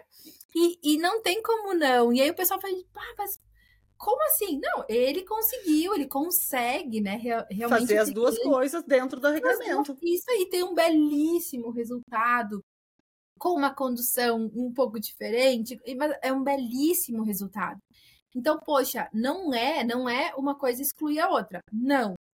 É realmente trazer pro, pro, aos olhos, né? É, é mostrar para o mundo o que a gente tem de melhor. Então, acho que é esse. esse e faz todo sentido. Faz todo sentido essa questão de união e grupo, porque se a gente for pensar nos benchmarks do mundo do espumante, é, champanhe, Champanhe sempre se marketizou como champanhe, região. Qualquer coisa em champanhe vende caro. Existem produtores mais famosos e existem produtores que ninguém ouve falar e segue sendo champanhe sendo caro, porque a região soube fazer um marketing de região, de grupo. Tudo que sai daqui é muito bom. E eu acho que esse é o, esse é o ponto importante né, dessa esse união. É que esquece é a parte de qual produtor, qual, o que você gosta mais, beleza, você consuma mas o importante é que se, se anunciem como um grupo, como tudo que vem desta terra é muito é bom, é comprem de olhos fechados. E, e esse é um ponto que... legal gente... de ver que vocês perseguem. Isso aí, de, de, de, de, fortalecer o, o todo, né? A gente tem uma. E foi assim, vem acontecendo de uns anos para cá, de uma gastronomia pulsante em Pinto Bandeira incrível, tu até falaste, né, de um próximo convidado, que, poxa, é incrível, e também de chalés. Por quê? Porque o pessoal quando, é, é, incrível, o pessoal tá subindo, né? Porque tá chegando em Pinto Bandeira, tá subindo, tá chegando e se encanta pelo espaço, pelo ar, pelo clima, e o pessoal fica. E, aí, e também tem uma outra coisa que Pito Bandeira tem uma super vantagem, que as vinícolas são bem pertinhos uma da outra. Não é aquela coisa, ah, eu preciso sair dessa aqui e dirigir tudo aquilo. Tem, tem duas ali que você basicamente sai da abre a porta de uma, bate na outra e entra na é. outra, que são super coladinhas, assim. Então, é e aí já tem. E isso já é perto do centro, já é perto de restaurantes gostosos. Então, não, você não quer. Eu sempre digo, se você vai para Pinto Bandeira, não vá só passar o dia, dá uma dormidinha lá, não, você vai querer não. ficar. Eu sabe que eu, eu, eu, eu, eu respondi uma outra uma outra entrevista de um pessoal que pediu, ah, que fazer um dia em Pinto Bandeira. Eu disse, não. Nada, amigo. Final de semana. Reserve o final de semana, venha, vem e fique, tem pousadas, chalés, a gente tem pousada e restaurante junto, tem vinícolas mesmo que tem hospedagem há muitos anos, com restaurantes. E é tanta opção. E, e, aí tá, e tem uma outra coisa, eu sinto que as opções disponíveis em Pinto Bandeira, elas são opções meio gostosas, no sentido, tipo, eu não quero fazer embora. Por exemplo, é, é os gardens, você vai se jogar lá e tomar uma garrafa de vinho e vai sair correndo uma hora depois? Você vai querer ficar lá curtindo. Aí tem outra vinícola que faz um passeio de 4x4 no meio do, de uma mata fechada linda. Você vai fazer aquilo em 30 minutos e sair correndo? Não, você vai chegar lá em cima da vista linda, querer beber até não poder mais e curtir e comer um petisco. Fique no lugar. Ladinho, nós estamos no ladinho dos caminhos de pedra que também aí tem, tem muita coisa que a gente acaba não oferecendo. Mas o pessoal me pede, ah, mas então pinto bandeira pelos chalés é mais para casal. Não, porque tu tens, tipo, por exemplo, Caminhos de Pedra tem aquela questão das ovelhinhas e tal, então vai com família. E aí depois tem inúmeras atrações. É, a gente tá muito feliz. Tem até um parquinho de arvorismo ali no Caminhos de Pedra, se não me engano. Tem, passou naquele com os, os cataventos. Tem, tem muita coisa ali. Tem, tem o Museu da Erva Mate, tem a falcoaria do, do pessoal ali das ovelhinhas. Aliás, aquela saudade daquele doce de leite de ovelha que eles vendem. Não, Meu Deus do céu, que doce de leite e é no ladinho. Então tem é muita coisa para fazer. Então, eu sempre, tem muita as pessoas, coisa. As pessoas geralmente fixam base em Bento e querem passar o dia ali. Eu digo, gente, mesmo com a base em Bento, uma noite durmam lá. Porque a, a gastronomia da região também é essa gastronomia mais longa, Uh, o Gil, que eu vou entrevistar hoje de tarde. É um, é um almoço. Você, você senta para almoçar com vista, é um almoço que dura três não. horas. Você vai assim, sair dali, não vai querer dirigir nunca para nenhuma outra vinícola e, e, ouvir história. Você vai querer ficar ali só que, curtindo. Que é legal falar do, do, do restaurante do Colheita, né? Do, ah, vou uhum. falar mesmo. É fã, claro. porque, é muito bacana.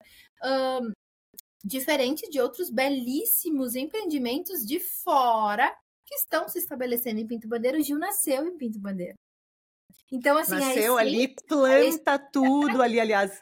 Quem, quem for no colheita, saiam do restaurante, dê a volta na quadra e cheguem atrás do restaurante, vocês vão ver uma horta imensa de um, dois hectares. é dali que vem a comida de vocês, minha gente. O Gil então planta então... ali, faz a charcutaria ali, faz tudo ali. Aí a Ana harmoniza não, com os vinhos da região. Então, assim, é uma experiência super regional, ele é muito legal. Muito, e, e, a, muito. e, a, região inteira tá com isso, né? Essas coisas mais é, slow, slow food. É, então, assim, não é uma região para ir fazer um tour, um tour, um tour, um tour e ir embora. Até porque as vinícolas tá... que estão ali não são vinícolas de tour, né? Não, não são vinícolas de ah, super tours. É, é, eu sempre gosto de frisar porque é algo que, que se vem trabalhando. A gente vem buscando como roteiro de Pinto Bandeira que se tem um agendamento prévio, né? Porque o pessoal, a gente não é que recebe ônibus, recebe, enfim, vai lá, se organiza. Mas o que se busca, mesmo para casal, agenda com antecedência. Por quê? Porque a gente gosta de receber bem. A gente gosta de saber que é, é igual receber em casa, tu quer saber. Quer saber né? quem tá vindo, quais são as preferências dessa pessoa, horário, sabe? Não quer aquela surpresa, tipo, meu Deus, dá pra, dá pra juntar umas cadeiras aqui e acomodar todo mundo? Não vai ser do mesmo não, jeito. Não, porque, porque a gente gosta, a gente, a, a, a gente brinca, né? Que assim, vamos combinar, e sendo muito sinceros, né? Um primeiro momento, quando o turista Brasil, mundo, vem pra Serra, ele vai pra Gramado, talvez Vale dos Vinhedos. Ok. E que bom. E que bom que tem belíssimas opções. O segundo momento que ele vem, ele vai pra onde? Muito bom que, assim, eu tô falando, tô sendo super genérica, já tem sim muita gente que vem direto a Pinto Bandeira, ótimo. Mas aí é tapete vermelho, né? A gente quer recebê-los da melhor maneira possível, com uma denominação de origem. Existem todo. Acho que tu chegou a ver a nova sinalização turística ao longo do, dos caminhos. Não sei se tu chegou a ver Depois nossa... da DO, não. Eu não cheguei a descer depois não. da DO. Venha, a gente tem toda uma sinalização nova, uma sinalização turística nova. A gente tem uma placa gigante escrito Descubra Pinto Bandeira, onde tem todos os outros empreendimentos também, porque a Asprovinho, além de todo o nosso trabalho dentro da associação, a gente também atua no Contur, no Conselho Municipal de Turismo de Pinto Bandeira.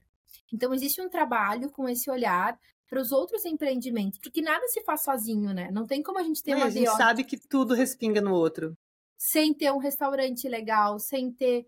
Uh, a gente tem agroindústrias muito legais, a gente tem um olhar também para justamente esses empreendedores que daqui a pouco, não, eu já tô com meu, eu não quero mais plantar uva porque tá ok. E aí uh, tem, tem, um, tem duas cabanas chegando numa das vinícolas. Não sei se você chegou a ver. É assim, não. ó, eu estive lá. Menina, é, a lá... última vez que eu fui para a Serra foi pro. Ah foi para ser, ser avaliadora do, do, do, do, concurso, né? Da, da BE.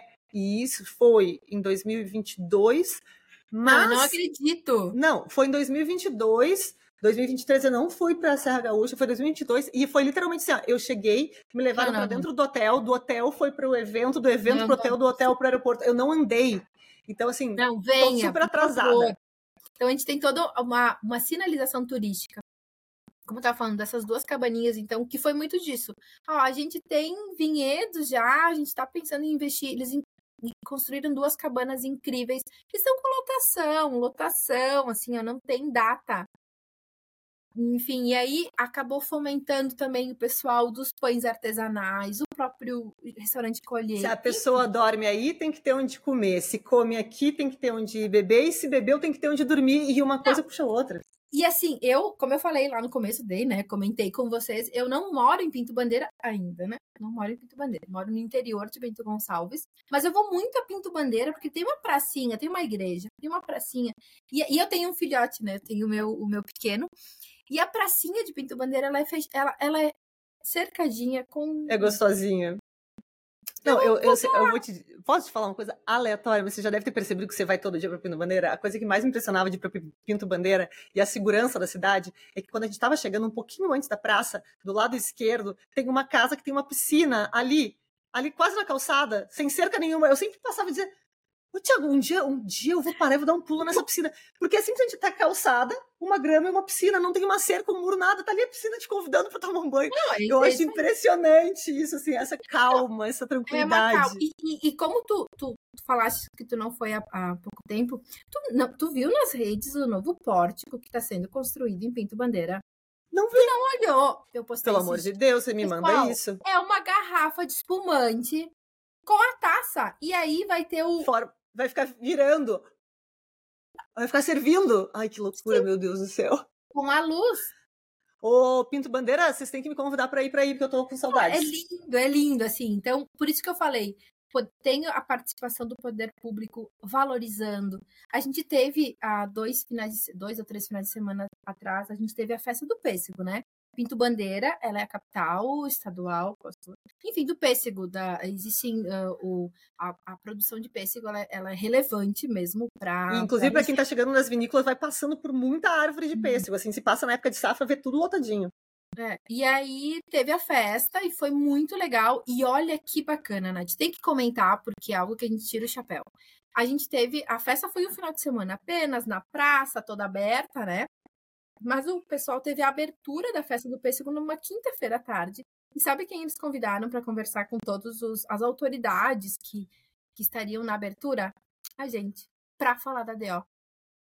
Então, nós fomos convidados para falar de um outro produto, de, não tinha nada, mas assim, por uma valorização. Então, a gente teve lá, tinham várias autoridades, enfim, as pessoas que participariam, estavam ali, e aí o prefeito disse: não, a gente tem uma produção do pêssego muito importante aqui em Pinto Bandeira, que o nosso clima, terroir e tudo mais, mas também a gente tem esse, esse olhar para o espumante.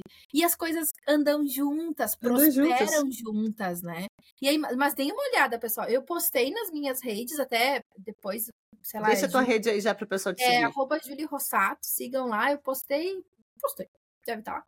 Deve e não está pronto ainda, mas é, é, é, é, muito bonito, porque aí o pessoal pede, não, mas isso aí é a ação da, da associação que foi atrás. Não, foi a própria cidade. cidade, né? Porque já reconhece, já entende a importância, né? Então, Não, e, se, as coisas e andam e, e é exata, exatamente isso, é se tornar um. Entende que se tornar. Qual produto está sendo mais valorizado? Então vamos ajudar ele a valorizar mais, porque isso traz mais turismo. E pode ter certeza que também foram chamados para a questão do pêssego, porque existe turismo também dentro desse do hortifruti, existe a colheita de pêssego, e pode Não, ser que as pessoas indo para lá. O que, que é a floração? Tu é passa é na época da florada, as flores, e isso é um trabalho que a gente faz junto com o Contour de Pinto Bandeira, para quem sabe no futuro a gente ter visitas Uh, igual Exato. tem em é mais no, nos países asiáticos, né, que tem, tem as, cereje, as cerejeiras. As cerejeiras, né? uhum. Então, que tal a gente não ter, né, nos pêssegos que tal fazer a colheita dos pêssegos junto como se faz a vindima, a vindima simbólica turística, de repente fazer uma vindima de pêssego, sai dali com o seu pêssego fresquinho da árvore.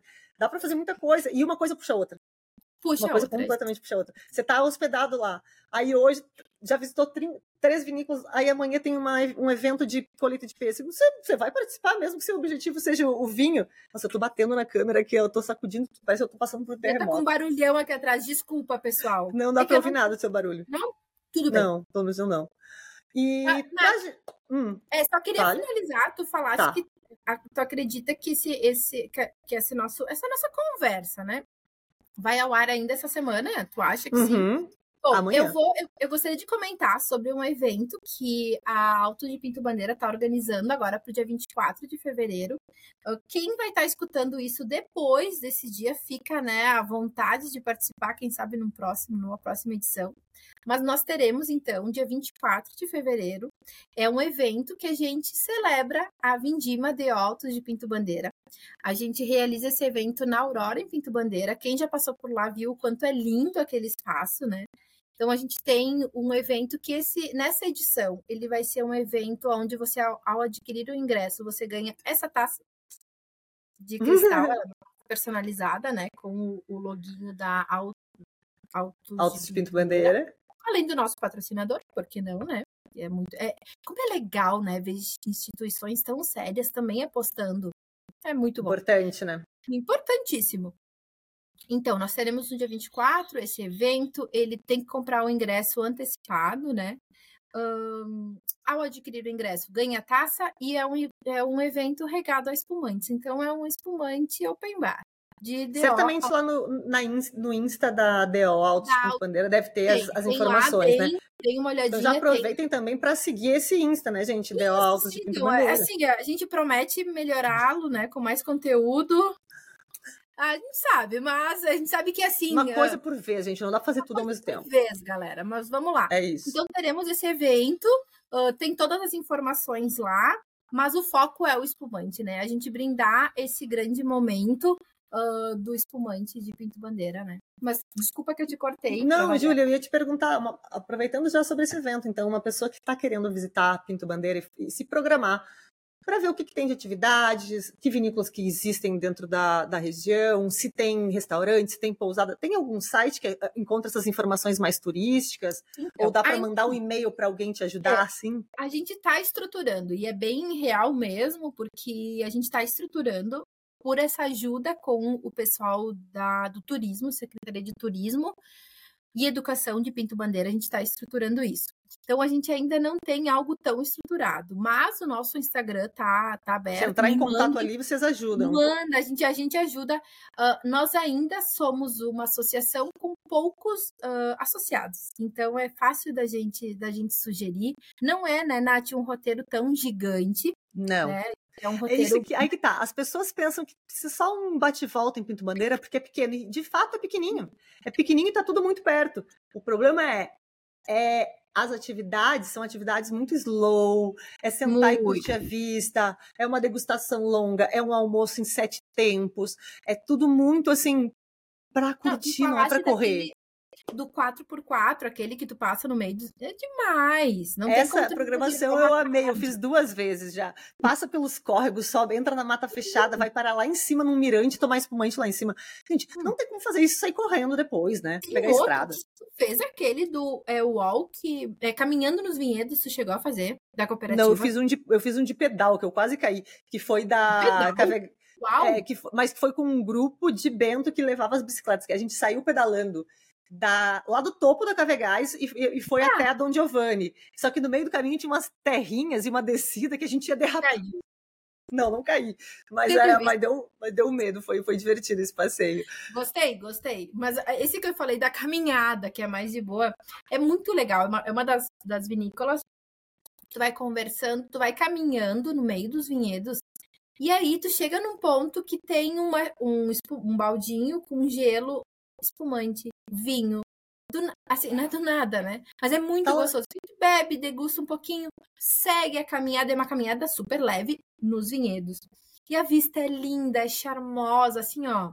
Bom, e aí tem uh, mais pertinho do centro, a última vinícola, tem um pôr do sol e eles estão com uma. Eles revitalizaram toda uma área externa um pôr do sol lindíssimo, que daí tu já fica olhando assim lá para o nosso restaurante querido, que a gente gosta tanto, já vai para lá depois, é muito legal, é muito. Então, o que, que eu sugiro?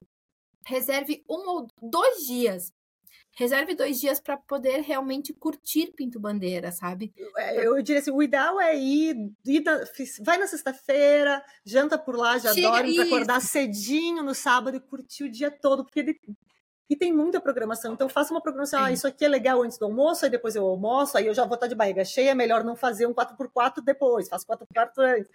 E vai coordenando, porque dá para fazer bastante coisa ali. Em dá, dá dois dias, assim, dá, para ver e, tudo. E dá para pular, dar um pulinho também, como a gente falou, né? Dos caminhos de pedra, que tem o. Exato. O... Nossa, tá a gente vai adaptando, né? Tá com família, tá com isso. Exatamente. Tá com... Exatamente. Vale muito. Vale muito. Júlia, eu amei esse papo. Eu tenho certeza que eu vou voltar para falar contigo. A minha garrafa tá vazia já. Sério mesmo? É a que primeira vez que um convidado mata uma garrafa inteira enquanto fala comigo. E é um espumante quem, né? É um espumante nature, tá uma eu tô uma delícia. Como é que tá a temperatura por aí hoje? Tá muito tá quente aí? Tá uma delícia. O tempo tá ótimo. Uh, dá uma delícia. Hoje. Não, tomara... porque assim, ó, é, é, engraçado que o pessoal sempre pensa assim, não, Serra Gaúcha no verão deve ser super frio. Gente, ah, às vezes. Eu já passei um carnaval ali que, meu Deus, eu juro, tava 50 graus. Eu passei um carnaval em Monte Belo que eu quase morri de calor. Nossa. Já sabe, né? O caos que é o, carna... o calor de Monte Belo nessa época do ano. Não sei se aparece. Tem a piscina aqui de casa que uhum. Tipo, não, o pessoal Ai, acredita que realmente que aí é só frio o ano inteiro. Não, a gente passa calor no verão também. Super tem, tá bom para tomar esse espumantezinho, deve estar, tá, né? Não, solzinho tá um... bonito. Uma delícia. E pensa, pessoal, pensa que eu tô trabalhando, né? Que delícia. É trabalho? Né? É trabalho, é trabalho. Que coisa bem boa. Não, é um prazer. É, é muito bom, como profissional, poder estar tá inserida uh, nesse meio, poder trabalhar com essas vinícolas tão comprometidas, não, é, é, eu sei que fica tipo, ah, a Júlia falando bem de Pinto Bandeira não, não cola mais. Não, mas a Julie, não é, a Julie não é dona de nenhuma vinícola lá, tá? Ela tá falando. Ela é uma pessoa que estuda, é, é formada, pós-graduada, mestranda na área e tá falando por opinião pessoal mesmo, né? Não, não tá ganhando dinheiro falando isso. Não, bem é pelo contrário. É, é, realmente muito, é muito bacana e que, e que sirva de exemplo para outras regiões do Brasil, né? Eu sempre falo, sendo espumante, sendo vinho, sendo nacional, bora lá, né? Bora lá. E, e, e que uma olhe para outra, se inspire na outra, busque ajuda. O que, que vocês fizeram quando tiver esse problema? Vamos pegar e ajudar aqui, porque, é, mais uma vez, a união que é que faz a, a, força da marca vinho brasileiro no geral, né? E é isso. No final a gente quer, porque a gente quer que consumam mais. Quanto mais consumirem, melhor para todo o mercado. Para o meu, para o é. seu, para qualquer um. E é isso, Júlia, eu amei esse papo. Nossa, eu, não, eu quero, na verdade, assim, ó, quem chegou até o final, eu tô agradecendo, né? Nath, eu não sei, não sei se vai cortar alguma coisa, porque acho que, né, enfim, se, se tem corte se nenhum, não tem corte nenhum, amada. Mas, eu... mas eu gostaria, então, Nath, mais uma vez, de agradecer a oportunidade. Eu sou fã do Mami, não é de hoje, sabe disso. E dizer que foi um prazer mesmo, de verdade. Que bom que a gente conseguiu, né? Juntar tudo. Bater e agradecer as agendas você, ao Tiago, né, pela oportunidade e principalmente agradecer as pessoas que nos ouviram até agora, porque disponibilizaram o tempo delas, né, para nos ouvir. Então, muito obrigada. Qualquer dúvida, qualquer sugestão, por que não, né, sobre sobre a DO, até o pessoal que está daqui a pouco estudando sobre. Eu tive conversando esses dias com uma menina que estava, enfim, que também queria dados para um TCC. Cara, me chamem, nos chamem, a gente é muito entusiasta né, da produção científica também, dessa, dessa parte de, de realmente ajudá-los, porque a gente tem uma bagagem muito muito forte aqui em Pinto Bandeira, né? Então me chamem, é arroba Autos de Pinto Bandeira, sigam lá, por favor. E Julie Rossato também me chamem. E Nath, bah, de verdade, guria, obrigada. Oh. Obrigada, Júlia. Eu amei. Que bom que você conseguiu disponibilizar o tempo. Eu sei que estava difícil conseguir um horário para você. é. Então, né? Não, eu sei. Acaba... Eu, eu, eu, resolvi fazer isso bem no período de safra, né, gente? Então imagine o caos. Mas é isso, eu agradeço demais o teu tempo e todas as tuas explicações. É muito bom sempre conversar com uma pessoa que está mergulhada de cabeça, não só no trabalho, mas no estudo, na pesquisa, que consegue olhar a, a, a big picture, a, a, figura maior, não sei qual é o. Sim, enfim, né? Pra o poder... aí. Porque é muito importante não olhar só para dentro da sua sessão. É, é bom olhar para tudo ao redor e, e trazer o melhor para dentro da nossa. Isso é muito legal, isso é muito importante. Gente, espero que tenham gostado. É, se ficou alguma dúvida, podem mandar para mim, podem mandar para a Júlia. Que eu não souber, eu mando para a Júlia. É... Se... venham, venham a Pinto Bandeira. É, visitem, visitem a região, mandem mensagem para eles pedindo dica de onde se hospedar, onde comer. Pode ter certeza que aqui no Mami, no MamiCast mesmo, tem várias dicas, porque eu já falei várias vezes da região. Mas é isso. Espero que tenham gostado. Nos vemos na próxima sexta-feira, ao meio-dia. Um beijo e até a próxima. 静静。